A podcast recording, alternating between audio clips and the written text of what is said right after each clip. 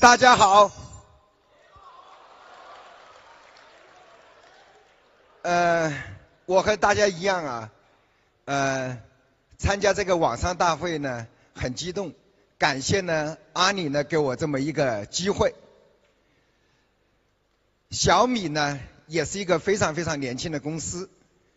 转眼呢，七年过去了，回首这七年的创业史呢，其实还是有一些小成绩。第一点的话呢是。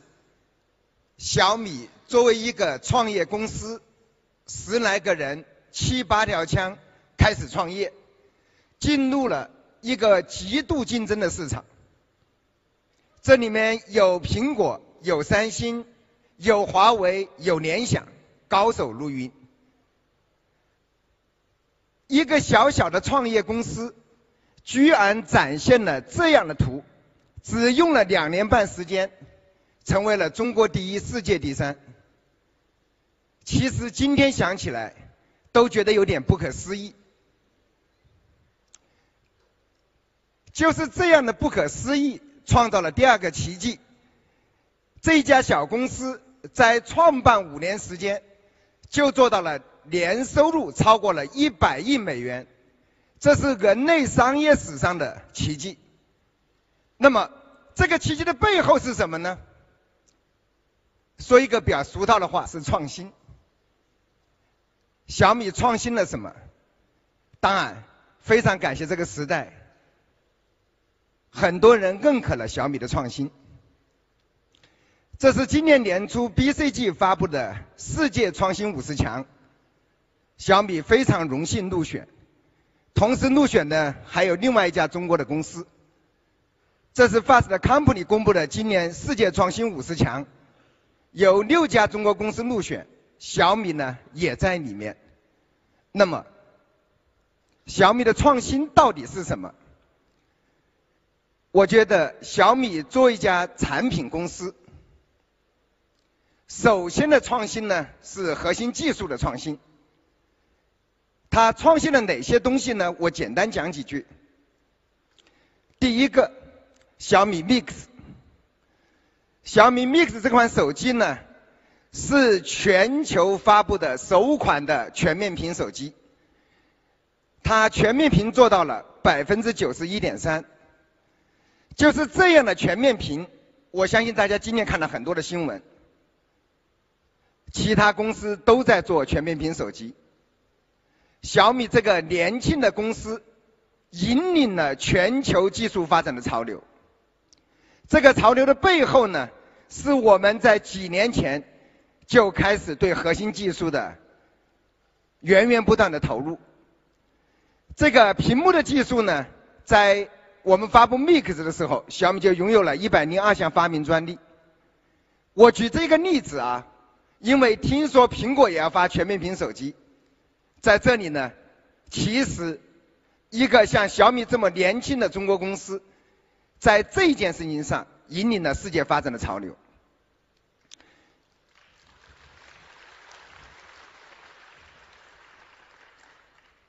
再说到手机工业里面最核心的手机芯片，我也很荣幸的跟大家说呢，经过三年的努力，今年小米二月发布了中高端手机芯片澎湃 S 一，这是继苹果、三星、华为之后第四家手机公司。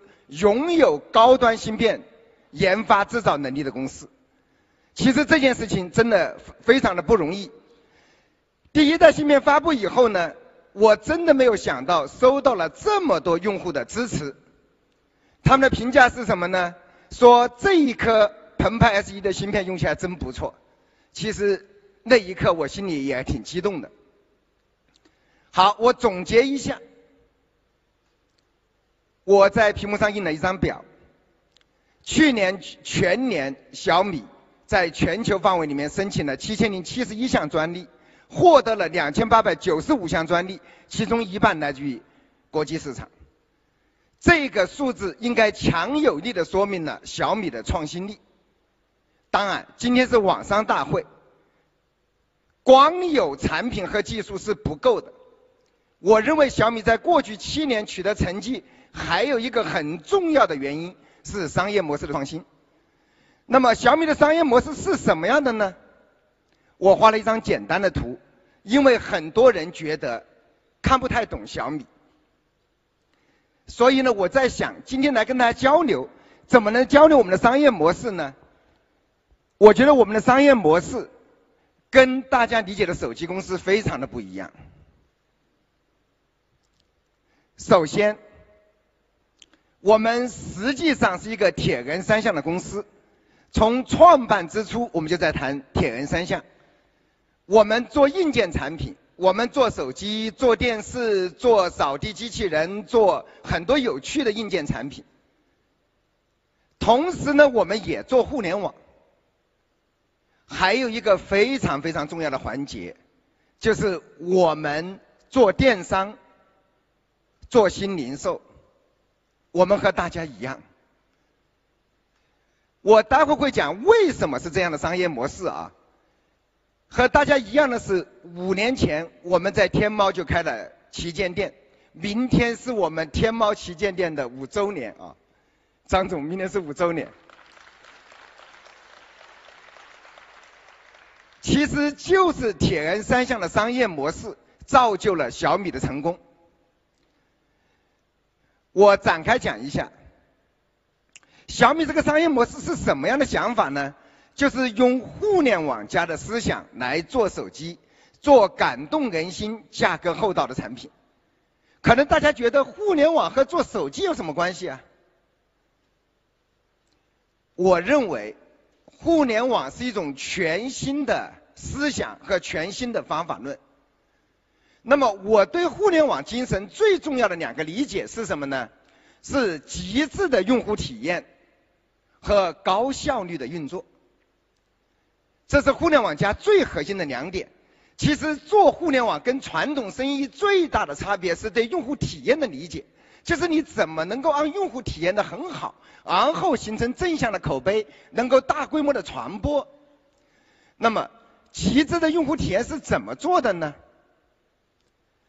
在互联网时代，最重要的是互联网给我们带来了一个非常好的工具，让我们能够倾听用户的声音，快速反应，让用户觉得他们让用户参与进来，让用户的意见能够得到很快的改善，这是客户体验的源泉。举一个小例子，在我们小米刚开始的几年里面，我们在小米论坛里面收到了1.5亿条意见。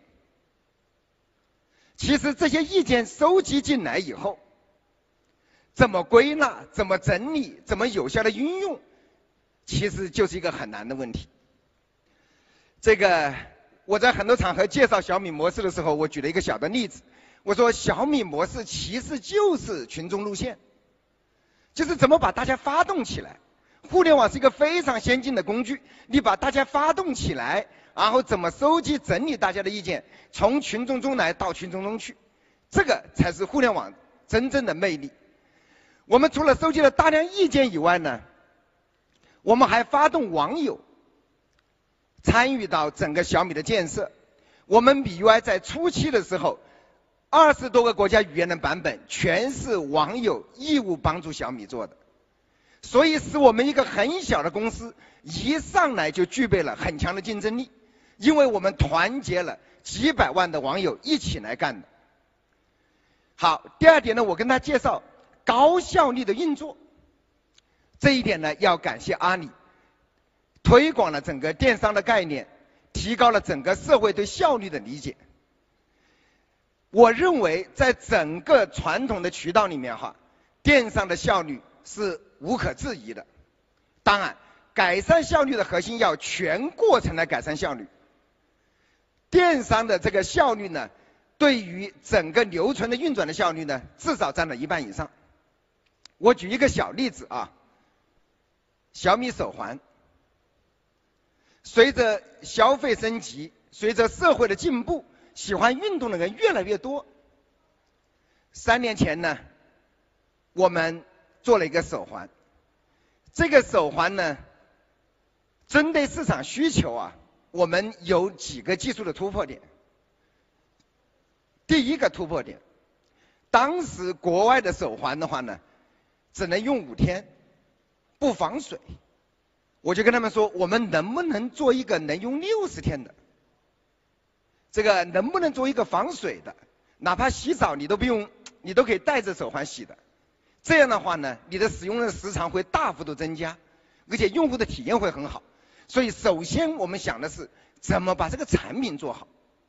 接着，利用电商平台。我们把这么一个手环卖到了七十九块，当时国外品牌卖一千四百块钱人民币，所以就是这两招，用电商提高效率，同时认真把产品做好，这两者结合起来，今年一季度小米手环呢已经在世界上已经排到了第一位。其实。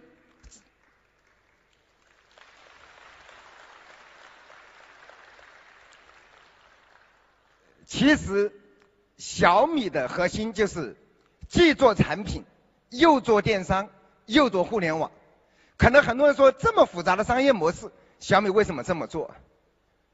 大家想一想，那么多大公司竞争非常激烈，小米作为一个很小的创业公司想杀出重围。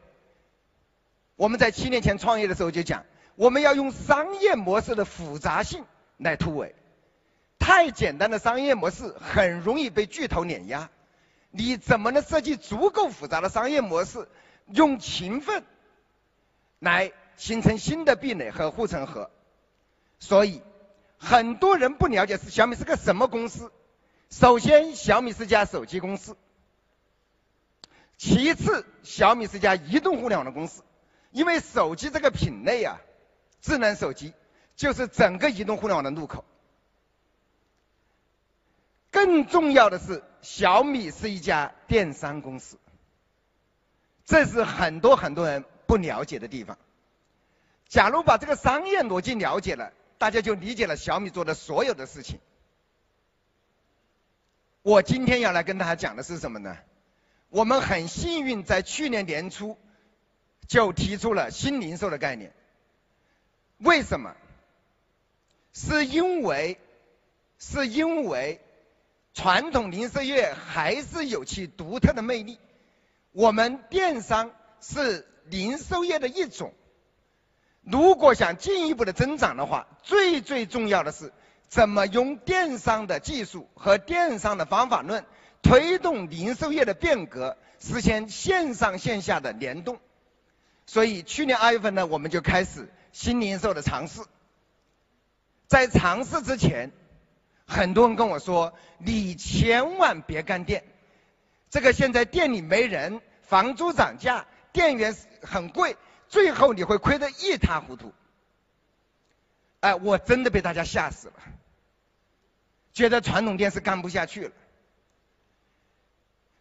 但是，在去年年初的最后一刻，我还是想去试一试。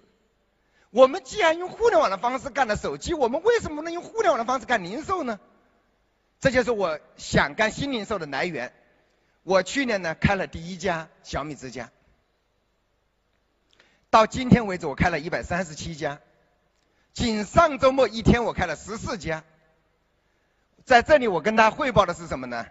真心不吹牛，叫开一家火一家。今天小米之家的评效世界第二。世界第二是什么概念呢？是跟我们国内企业领先的零售店比，我们的评效是二十倍以上。这样我们能做到什么呢？我们能做到用电商的成本做零售。我认为新零售的本质就是高效率，能不能做到电商这样的效率？如果传统零售业能做到电商的效率的话，那这个世界会变得更美好。好，我们来看一下，这个大家周末去小米之家，每个店都是这样的。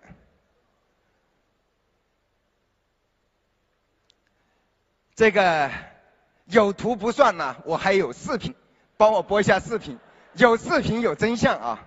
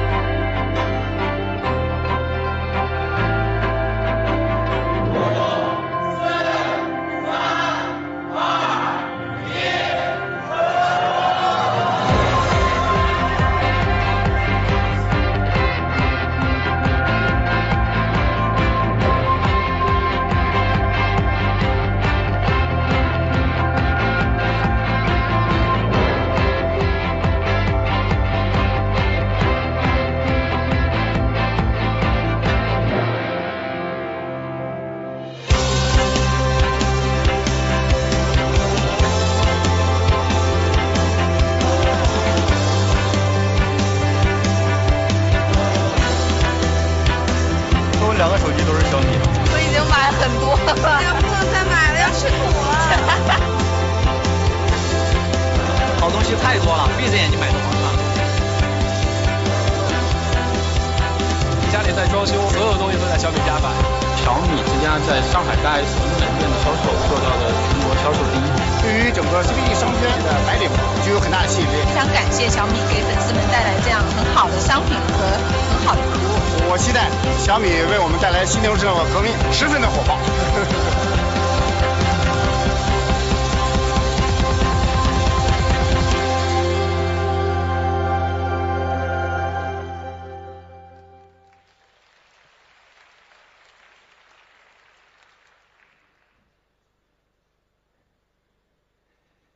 这个小米之家有多火呢？我们又在印度开了一家，在印度呢，我们找不到特别好的、合适的这个店面，只是在班加罗尔一家 shopping mall 里面找了一个位置不好的五十平米的店，结果开业以后第一天来了一万人，整个几个街道全部堵塞了，第一天卖了五千只手机。从这之后，每天依然卖五百只，基本上店面就是这样的。那在这里，我想跟大家分享的是呢，为什么这么火？刚才我们的视频里面有几个很重要的、很重要的几句话啊。从用户角度呢，大家觉得去小米之家买东西啊，可以闭着眼睛买。其实这对一个零售商来说是莫大的肯定。第二个，对商场来说，他们说小米之家是他们最火的店，基本上在我们进去的 shopping mall 里面都成了销售额最大的店。比如说北京的五彩城，我们去年开业开了十个月，这十个月的商商，我们在地下一层两百五十个平方米。整个商场呢是十万平米的，他们的店长跟我说呢，说我们的销售额占到了整个商场的接近百分之十，所以今年年初呢，他们给我们颁了一个奖，叫全优之星，就是流量最大，销售额最高。那么，小米之家的新零售我们是怎么做到的呢？这里是我希望跟各位网上分享。我觉得在互联网效率的时代，首先你有没有能力做出爆品，这个是最关键的。就是因为爆品就意味着流量，就意味着口碑，就意味着销售额，就意味着效率。所以我们怎么做出爆品是互联网时代里面最重要的事情。因为在今天信息爆炸，各种信息很多，如果你不是爆品的话，消费者可能根本就关注不到你。比如说，我们今年发布的小米六，变焦双摄，拍人更美。产品发布以后呢，口碑非常非常好。当然，由于它使用的工艺过于复杂，现在量产遇到了很大的困难，所以不少的消费者在批评我们。在这一点上呢，我们在改进交付啊。好，除了小米手机系列以外呢，其实充电宝我们也是世界第一。空气净化器也是世界第一，平衡车我们也是世界第一，扫地机器人的销量我们也是世界第一，我们干了十多种中国第一，五六种世界第一，就有这么多好产品。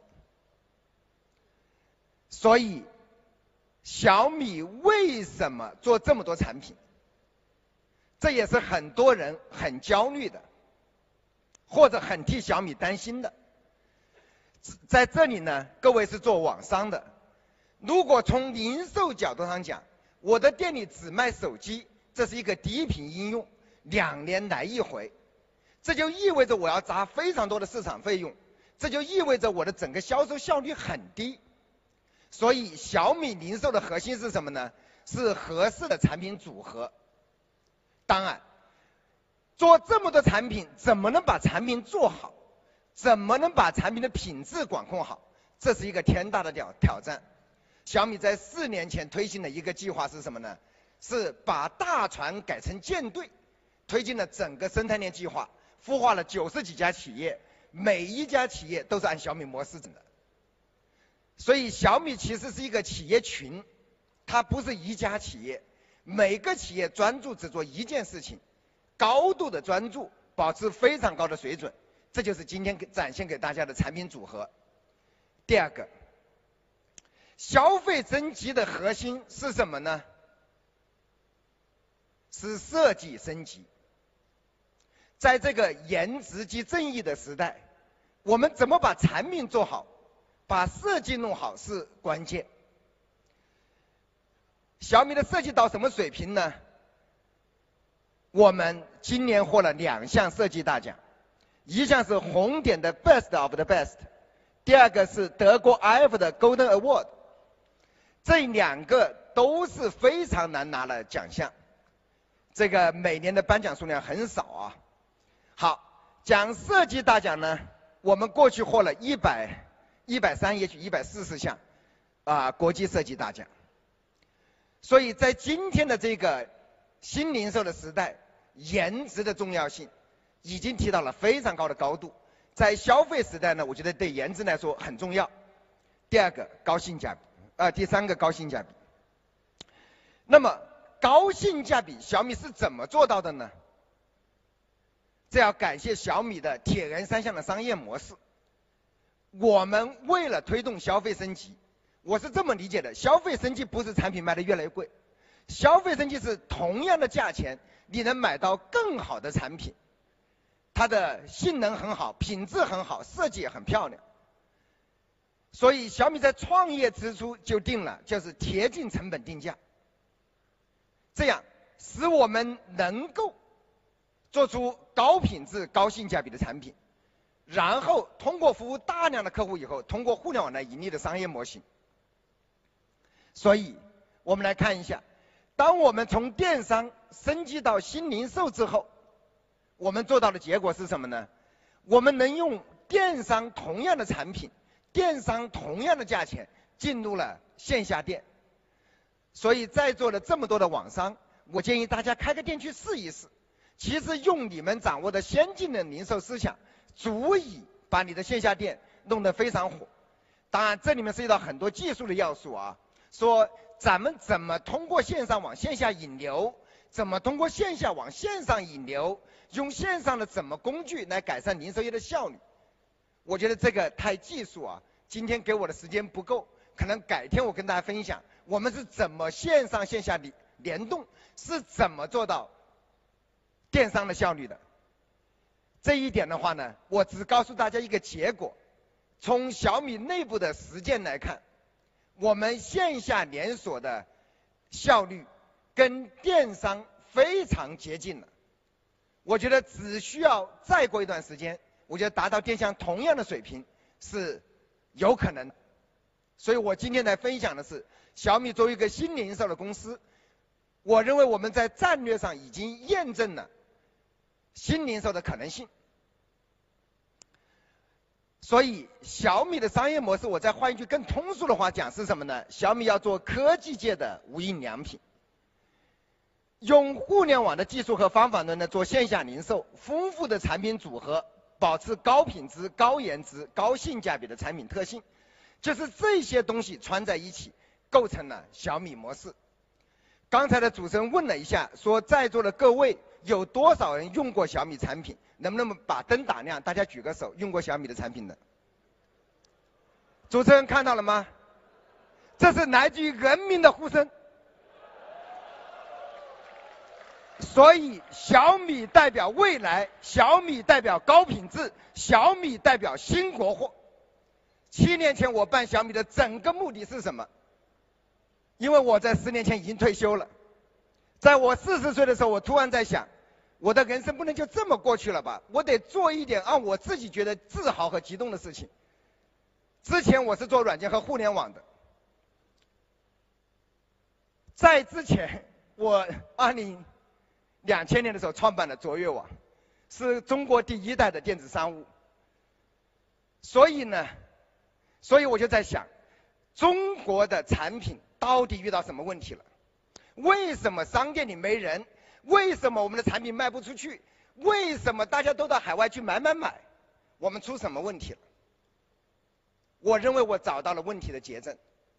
我认为中国有很好的制造能力，中国有很好的工匠和工程师、设计师。那么我们为什么产品做不好？为什么我们消费者不满意？其实本质出在商业效率低下。我们任何一个东西走到零售店里的时候，都需要最少加百分之百，甚至百分之一千，甚至百分之两千的价钱。我觉得电子消费品还不是严重的，衬衣的平均加价率都超过了十倍，女装八倍，女鞋五到八倍，化妆品二十倍。各位，我们来想一想，做这个产品的钱只要一百块，你买了需要一千块，你觉得消费者傻吗？正是这样的零售效率，正是这样的商业效率，使中国的国货在国内在七年前。说实话，评价不高。经过小米这七年的创新，至少今天用国产手机的人多了吧？反正七年前我也从来没用过国产手机，我周围没有人见过用国产手机了。经过小米的带动，推动了整个行业的进步。我们不仅推动了手机行业的进步，我们是不是把空气净化器做的又好又便宜啊？我我们是不是把充电宝也做的又好又便宜啊？所以，我们在推动各行各业的进步。在这里的话呢，在这里的话呢，小米的整个生态链也是开放的，也欢迎更多的人，我们一起推动新国货的进展。最后呢，最后呢，我想跟大家说个结论。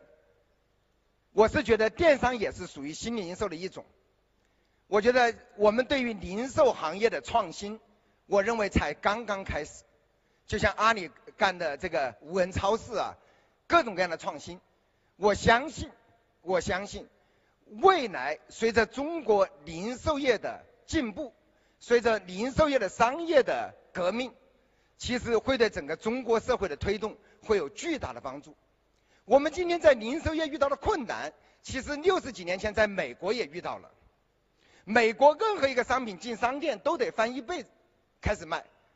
当年的沃尔玛的创始人老萨姆就是看到了这样的机会，克制贪婪，把当时的毛利率减到了百分之二十二点五，坚持了二十多年，成为世界第一，又坚持了四十年。包括像美国，像 Costco，更疯狂，比沃尔玛做的更极致。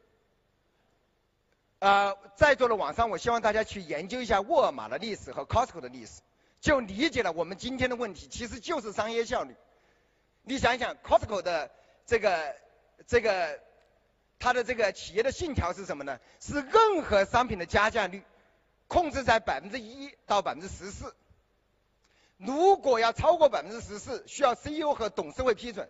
在他们创办三十年里面，董事会从来没有批准过任何一个商品的毛利率超过百分之十四。正是这样的精神赢得了消费者的信赖。前不久我看了一下 Costco 的市值和他们的 PE，他们的 PE 是三十多倍啊，跟 Google 是一样的。所以我认为像 Costco 这样的零售商，其实就是互联网加的企业，他们满足了互联网企业所有的最核心的理念，虽然他们看起来最不互联网。所以做零售业没有什么丢人的，我觉得关键的问题是你把零售业做出电商的效率。那他妈才叫牛逼呢！好，谢谢大家。